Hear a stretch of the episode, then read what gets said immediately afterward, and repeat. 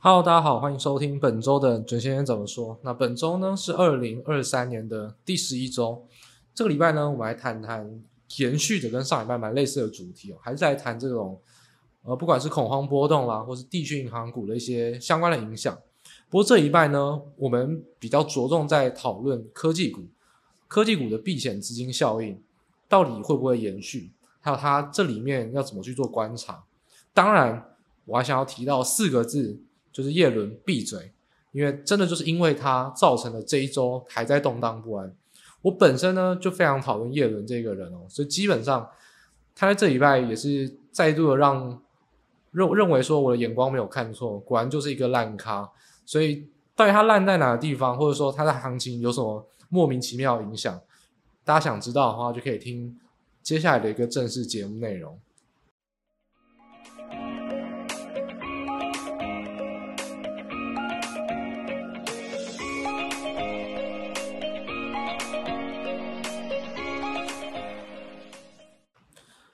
好，首先呢，我们在这一周投资市场上，我觉得大家当然观察到的面向非常多。如果是台股的投资人，你会观察到是台股创波段新高。那如果你是诶国际股市的投资人，尤其是美股，哇，那个这都是冰火五重天了。但是你要看到你投资什么股票，因为其实在这个礼拜啊，我觉得就可能我们的听众当然也多数都是台股的投资人，当然大家也不用担心。我们的角度啊，虽然从国际的资金出发，但也会联动到台股的一些影响性。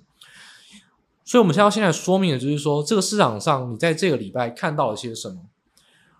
以台股投资人，我们刚刚提到，你看到的是创高。那事实上，你应该看到的是电子股创高，因为台股毕竟要创高，绝对是靠半导体、靠电子股。因为台湾是一个，这我讲过很多很多次哦，台湾是一个不正常的市场。全世界呢，没有任何一个国家像台湾电子股跟半导体的比例这么高，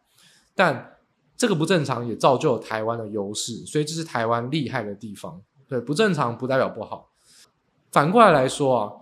美国啊，它其实就是一个全世界最大的市场，它的一个分配比例啊，也相对来说就是很很均衡啦。虽然说目前的大型的一个全职股啊，非常多都是软体科技股，也是有一点点偏电子啊。但事实上，他们还是比较均衡一点的，因为毕竟美国是一个非常大的国家，他们说产业啊都是有非常均衡的，所以基本上在现在这种情况下，诶，为什么我们刚才讲说美股投资人就是冰火五重天？事实上，你看美股并没有创高，例如说，你看费城半导体创高，这就是我们刚才提到的台股创高。事实上，你应该想成是国际资金面的半导体在创高。那所以台股当然跟随着创高也没有问题，台股就是半导体为主嘛，所以这里当然就是非常 OK 啊。所以台股目前并没有说特别奇怪，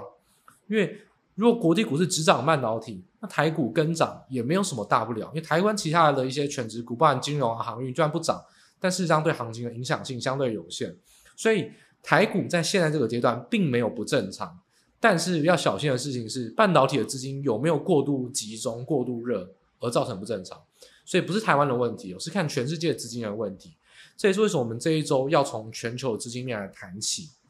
好，那刚才提到半导体创高，那费城半导呃费城半导体是一个指标嘛？如果你去看纳斯达克，当然也是，因为它也是以科技股为主。那如果你看一个最均衡，就是我们看美股最重要的指标，当然是 S&P 500，事实上是一个持平哦，就算是一个没有涨没有跌，先跌后涨这样子。那如果你看罗素两千或看银行股呢，就再往下去做。破底的动作，那当然也没有说往下破底非常多啊，但是确实是一个震荡很弱势的一个现象，就差异非常非常的大。那这两个的影响啊，就其实又回到我们一开始讲的事情，恐慌到底发生的的一种表，就是说具体的一个表象是什么？恐慌发生的表象不是只有跌，恐慌发生的表象是资金扭曲，听好了，是资金扭曲。所以当恐慌发生，债券狂涨，股票狂跌，这是一种资金扭曲。当恐慌余韵未消，科技股狂涨，然后核心的重灾区银行股没有止跌，这也是一种资金扭曲。所以其实从上周到现在这两周期间内，其实都是资金扭曲的行情。但是上一周是集中在债狂涨，股票狂跌。但这一周呢，因为恐慌并没有这么激烈，而是我们刚才提到，就是叶伦。等一下我们好好来修理它。叶伦他那边搞鬼，所以基本上让股市这边大幅的震荡，然后呢波动呢没有减少，但波动没有减少，行情就不可能稳，行情不可能稳，原本的利空就不会消除，纵使基本面看起来就是应该要消除了，所以其实是人为因素的干扰，就是因为叶伦的原因，所以基本上这一周你会看到债券并没有说狂涨，股票也没有狂跌，甚至股票有些涨有些跌。其实这个因素来自于的依然是资金扭曲，只是资金扭曲的程度不一样。这比较像算是余韵未消，有一个烂咖在那边乱搞，搞出来的人为因素啊。所以这就是目前国际市场上的资金的一个环境啊。所以说回过头到我们刚才讲到了台湾的投资，你看到台股创高，你并没有看错。那你要知道的事情是，目前是半导体在创高，那半导体会不会有后续的危险？我觉得这也是大家不管你投资台股或美股都会想知道的，所以现在啊，我们就会在这个就是等一下的阶段，我们好好分析说半导体后面的资金的流动方向是什么。我们首先还是要先提到，就是说半导体不是只有资金流动方向问题，也是有基本面的题材，这真没有错。所以从 AI 概念股依然还是在延烧，但 ChatGPT 已经是一个蛮过时的题材哦。其实现在在炒作的题材。原因主要还是来自于 NVIDIA 的 GTC 大会哦。那之前我们就有提过，就是黄仁勋哦，就是皮衣刀客啊，我们都叫老黄。老黄基本上他有两个特质，第一个，NVIDIA 是一个卖钓竿的厂商，基本上你只要用得到他的东西，他就会把那个东西做到最好。例如说，哦，AI 你要用到运算能力是吧？那我就会搞一个 GPU，好好的让你去弄。就是类似像 LLM 啊这种模组，哎，你好，你就赶快去训练吧，你赶快去弄你的模型，弄出 ChatGPT，老黄也很高兴。反正呢，你会迟早会用到我的钓竿，你成功就是我成功，这是老黄的特性。那老黄第二个特性呢，就是他会卖给非常不同的人，他钓竿有非常多元的题材，他永远不缺题材，这就是老黄两个很重要的特性。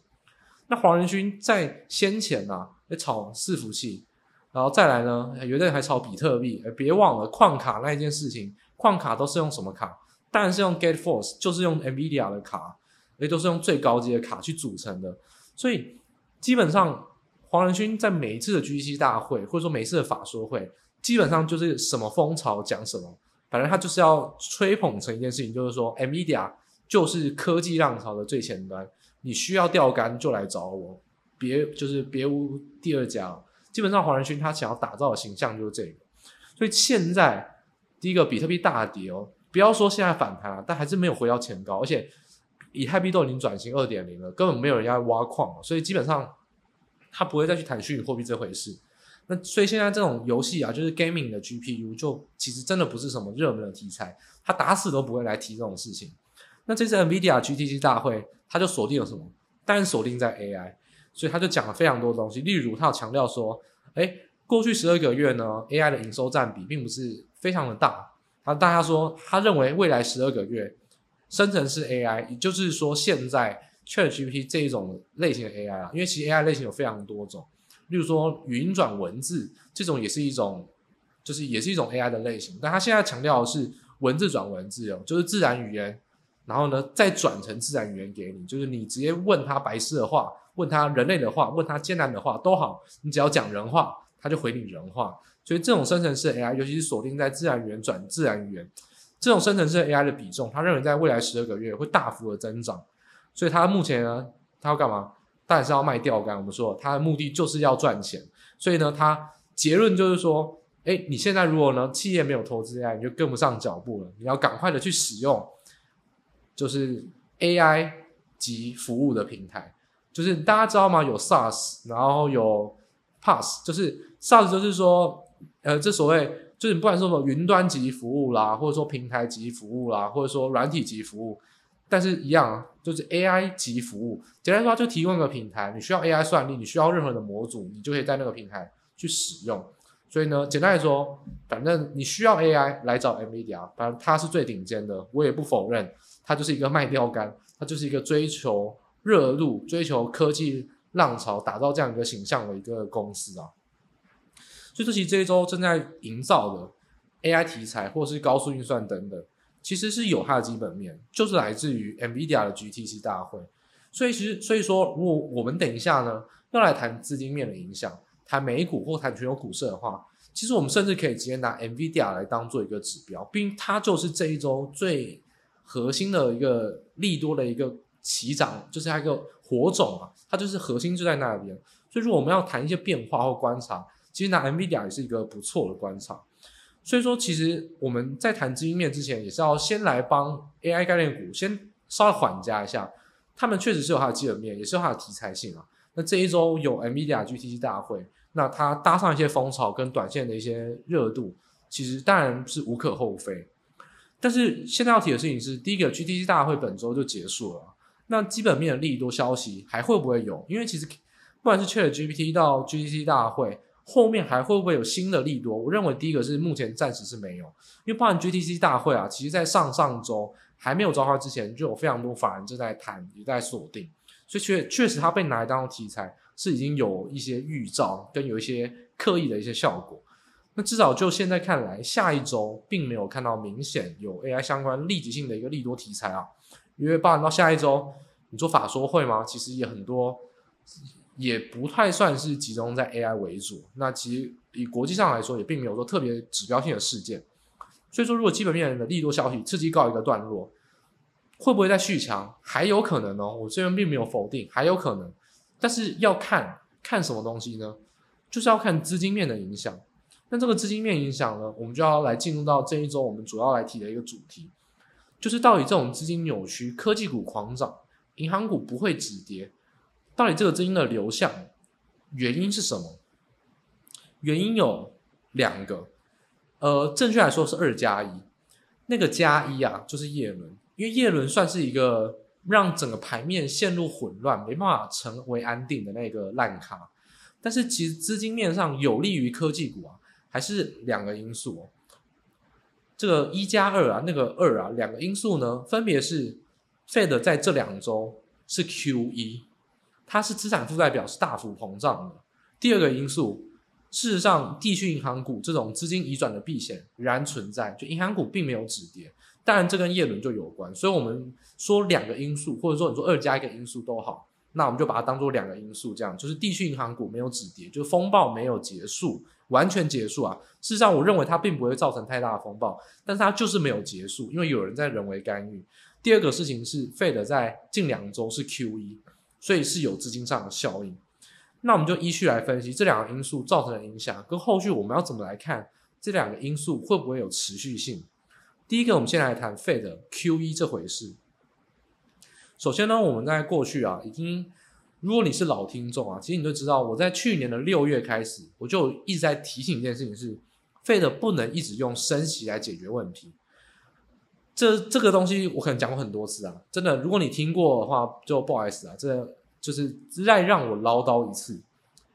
所谓的资金，资金啊，你说 QE 就是资金行情嘛？那个资金叫做可贷资金，可贷资金的市场一样，价格跟量分为两个部分，资金的价格就是利率，Fed 能控制资金行情的价格，就是靠升息跟降息，Fed 也可以控制资金行情的量。它靠的是缩表跟印钞票，所以在六月，去年六月我们就也提到说，Fed 必须要很谨慎小心。如果你真的要紧缩货币，不要一直只靠升息，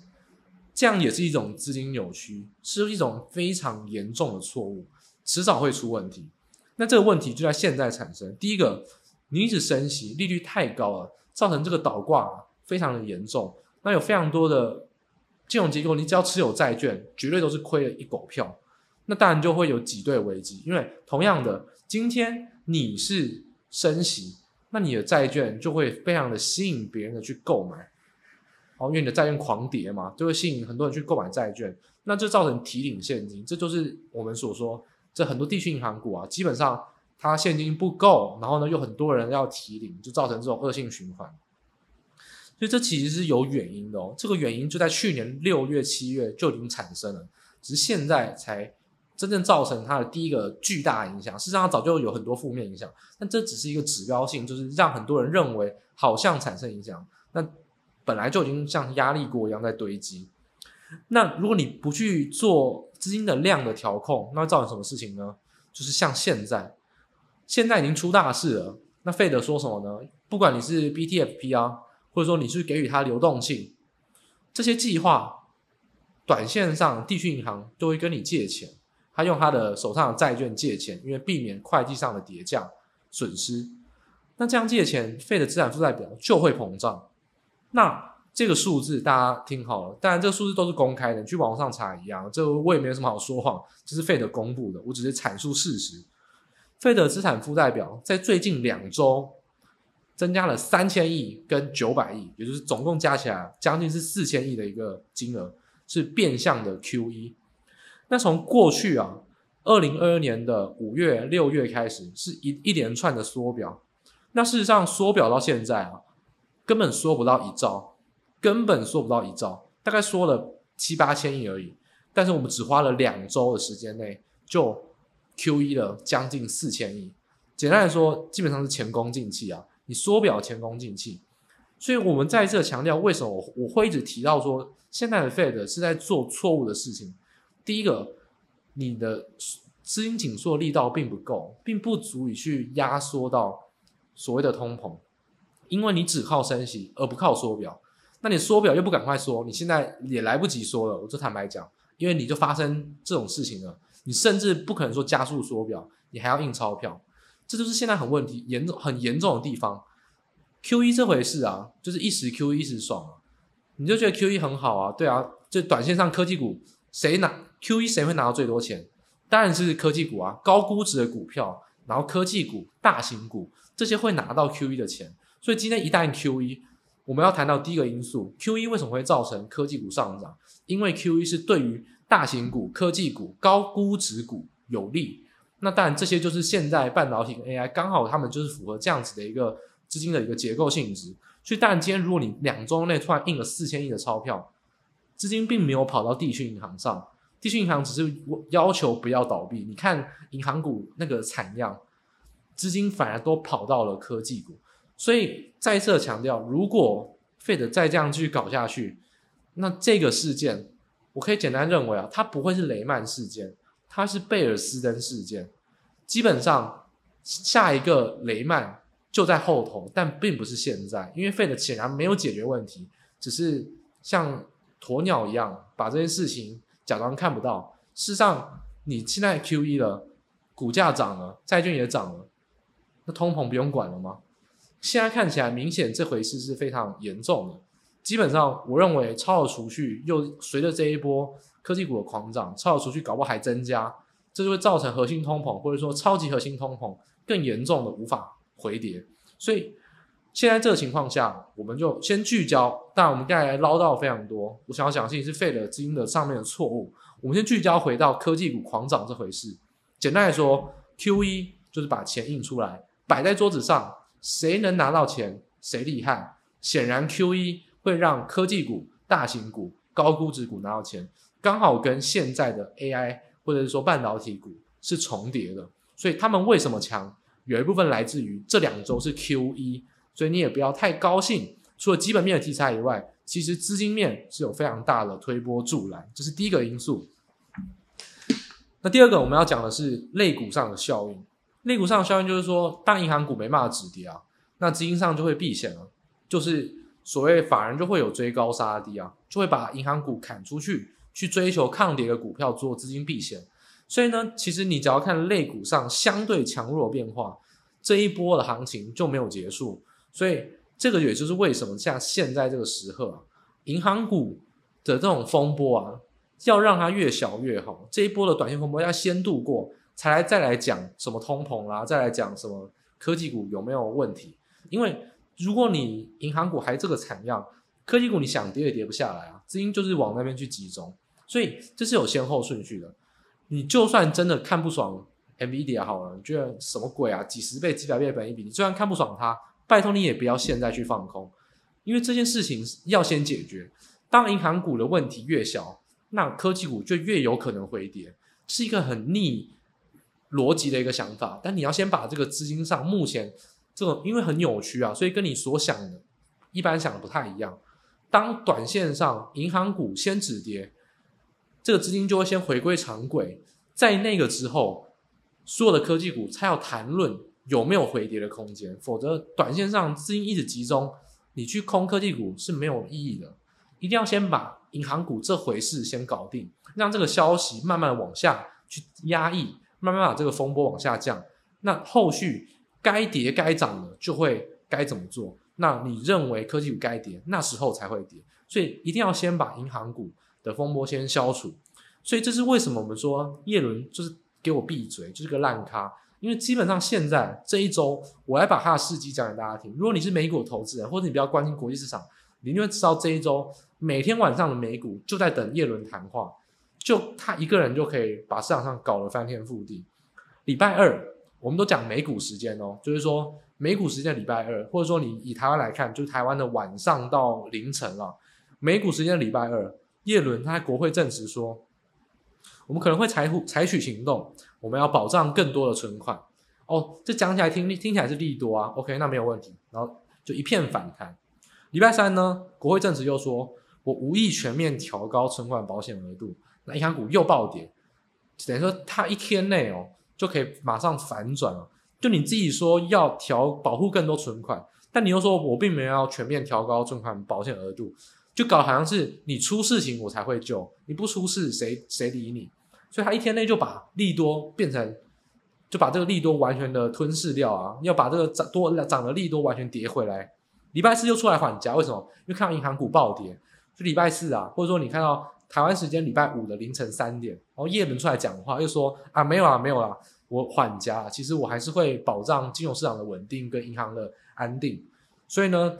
三点开始呢。又一个 V 型反转，科技股又涨上去了，然后呢，银行股呢又是反弹，但又长那个鸟样子。所以总结而言，你会知道说，现在是谁不让银行股止跌吗？就是那个口口声声说要保护银行股那个烂咖，就是叶伦啊，就是这个鸟蛋啊，这个人就是这样子，一天搞，一天不搞，一天又搞，就把银行股搞下去了。那银行股被搞下去，科技股呢就会有相对而言的资金集中啊。所以说，现在行情还围绕在银行股，听起来上礼拜就已经说银行股没事了，为什么还在有事？简单说，就是这个人的人为影响。所以现在我们反过来，除了费的印钞票以外，相但我们也相信费的印钞的数字会越来越少。为什么？上礼拜三千亿，这一拜我们就说了，银行股这些事情不会有太大的发太大的变化，所以这一拜就只有九百亿，下一拜说不定就更少。所以说，我觉得费的影响基本上。它会越来越少，这是预期的，这是照银行股目前实质上他们的呃救济的状况去判断。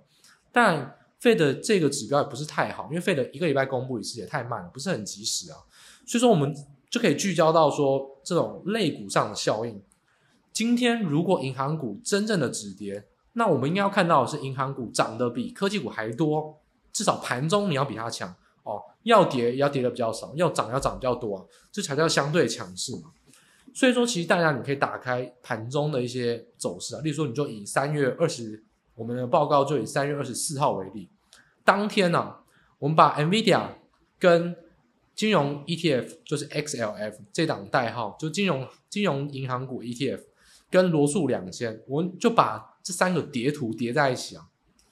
你就会看到说，基本上科技股整天都强于银行股或罗素两千，但银行股罗素两千是可以替代的，你看哪一个都可以。我这边就同时列出来，大家就一起都可以看。但是事实上，你只要看任何一个指标都可以。那你会看到说，基本上当天你可以观察，我们就是以美国时间来看，美国时间的十一点多到十二点，银行股撑不住了，又开始跌破平盘价，因为。昨天叶伦讲的事情，就变成说银行股变成又是一个利多需要去吞噬的一个反应，所以又破底，然后一度跌了它超过一趴，然后到台湾时间的三点，或者说美国时间，因为现在是夏令时间，美国时间的下午三点，又是一根往上急拉，你看到图中那个急拉就是叶伦的谈话，所以一路的到收盘这一个多小时啊，一个小时就是收涨，所以大家就可以了解到说。如果你现在，往后你要去判断资金效应，Fed 的 QE 的变化是一个，但我觉得如果你真的要看即时指标，就是看盘中每天晚上美美股的，就是说它的一个开盘的变化，至少你要看到一件事情，XLF 罗素两千这两条线，如果它要高于科技股，那就代表这件事情正在缓和，资金扭曲正在回常轨，科技股正在不这么集中，这件事情准备要结束，那才有资格谈之后该怎样就怎样。这件事情是首要的，所以大家再听好一次，科技股你要比金融银行股 ETF 或者是罗素两千还要低，涨要涨得比别人少，跌要比别跌得比他们多，这样子才会是这件事情的完结。这件事情你要先看到完结，才可以谈后续。所以这件事情的完结，你可以看三个指标，两个即时指标，一个落后指标。这个落后指标就是我们刚才讲的 Fed 的 QE 资产负债表增减的一个幅度。如果是增加，那这件事情就没完没了。如果这件事情越来增加幅度越来越少，甚至是又重回缩表，那就会回归常轨。那另外两个即时指标呢？第一个看的就是我们刚才提到的盘中的相对变化，就如我们报告中附的那一张图，就是这样子的一个相对变化。科技股只要比较弱，就是回常轨，这件事情就是走在结束的路上。第三个指标就是叶伦，他只要闭嘴，这件事情也就会结束，因为这个礼拜就是叶伦讲话。所搞出来的，所以只要叶伦这个烂咖，你给我闭嘴，那这件事情就结束，就是这么简单。所以两个指标，你只要看到当天新闻，叶伦没有出来讲话，哦，他只要闭嘴，对这个世界就是有帮助。他只要讲话，就在残害这个世界。那再就是你可以看盘中的指标，如果叶伦也没有讲话，那你可以观察一下盘中的指标。科技股如果比呃这种金融股啊或者罗素两千还要来得弱，不管是涨得比较少还是跌得比较多都好。这都是对于行情，对于这一个恐慌事件上持续做往结束这个方向靠拢的一个指标。所以两个即时指标，一个比较远的指标，在这边提供给大家。所以以上呢，就是我们今天要谈的重点。今天呢，其实我们不带任何方向性，我们并不讲多，也不讲空，我们只讲的事情是，现在就是走马看花，你就是看着这个数据啊，就边走边看啊。就看着这个数据决定你要怎么操作，科技股还会不会涨？我并没有认为它不会涨。如果真的叶伦今天又嘴贱出来讲话，那科技股又涨完全合理，因为资金面又会往这边集中。所以现在做的事情是观察，而不是下定见。多空不知道，或是说你的行情会往继续扭曲，还是回常轨，不知道。我认为，我也是，我认为啦，第一个是叶伦应该是不会出来讲话，所以我认为往正常的方向走几率是比较大。如果你真的要我去做一个方向的推断，我认为是往常轨的方向，往事件结束的方向，比几率比较大。但是呢，我们还是要以市场为主，不是要以叶伦到底他有没有出来讲话为主。所以这就是你在现在市场上要做的事情，其实不应该带着任何定见，你应该做的事情是观察。你观察到行情是往结束的方向，往事件结束的方向，那你要留意的事情是，资金该涨多涨的，会有回跌的机会，就是科技股，那你就要小心，事件结束之后，可能慢慢慢慢就会有回跌跟修正的压力。那再就是这种银行股啊，或者罗素两千弱势股，就会有一些明显跌升反弹的机会。当然，这个事情就是以数据上去做观察，包括你去看盘中的相对涨跌指标。还有再去看叶伦到底这个烂咖要不要给我闭嘴，所以这是我们这一周要谈的内容，并不是用猜测或者是预测，而是用情境分析，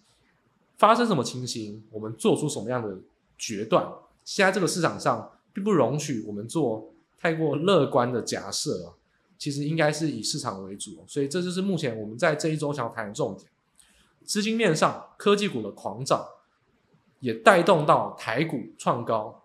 这完全没有问题。但你要担心的事情是，如果资金行情往事件结束的方向走，科技股就会有涨多修正的可能在后续发生，不是现在发生，在后续发生。那会不会发生呢？你就必须要观察的是，事件是不是往事件结束的方向进行。所以这就是我们这礼拜想谈的重点，重点在于资金流向的观察，那会影响到后续。包含到台股，甚至是美国科技股，你要不要持续去集中在这边买盘的一个关键，也会是有可能会不会有修正的一个行情，而且这是比较逆逻辑的，因为行情如果结束恐慌，反而对科技股是不利，这也是比较逆逻辑的地方。所以这也是现在你在资金流向上，或是我们这一集想要告诉你特别重要，也是观点比较不同。然后你也可以参考我们提供的一些指标，实际上作为一个即时观察。那本周呢，我们关于炮轰叶伦这个烂咖，还有提供给大家实用的资金流向指标，就在这边告一个段落。那一样在节目的最后呢，也提醒大家，如果喜欢我们节目，或觉得我们这次分享观点不错，或者你很讨厌叶伦，你想要分享给也是讨厌叶伦的亲朋好友都好，可以把我们这个 podcast 分享给大家，然后推广出去。那也一样，如果喜欢我们节目的话，可以按赞跟留言。那一样，我们在下周六同一时间呢，会在各大 podcast 平台再跟大家做见面。也一样，祝大家下周呢都能操作顺利，事事顺心。希望这个世界不再会有一些烂咖来干扰。祝大家都能开心，祝大家假周末的假期愉快。那大家拜拜。Thank you.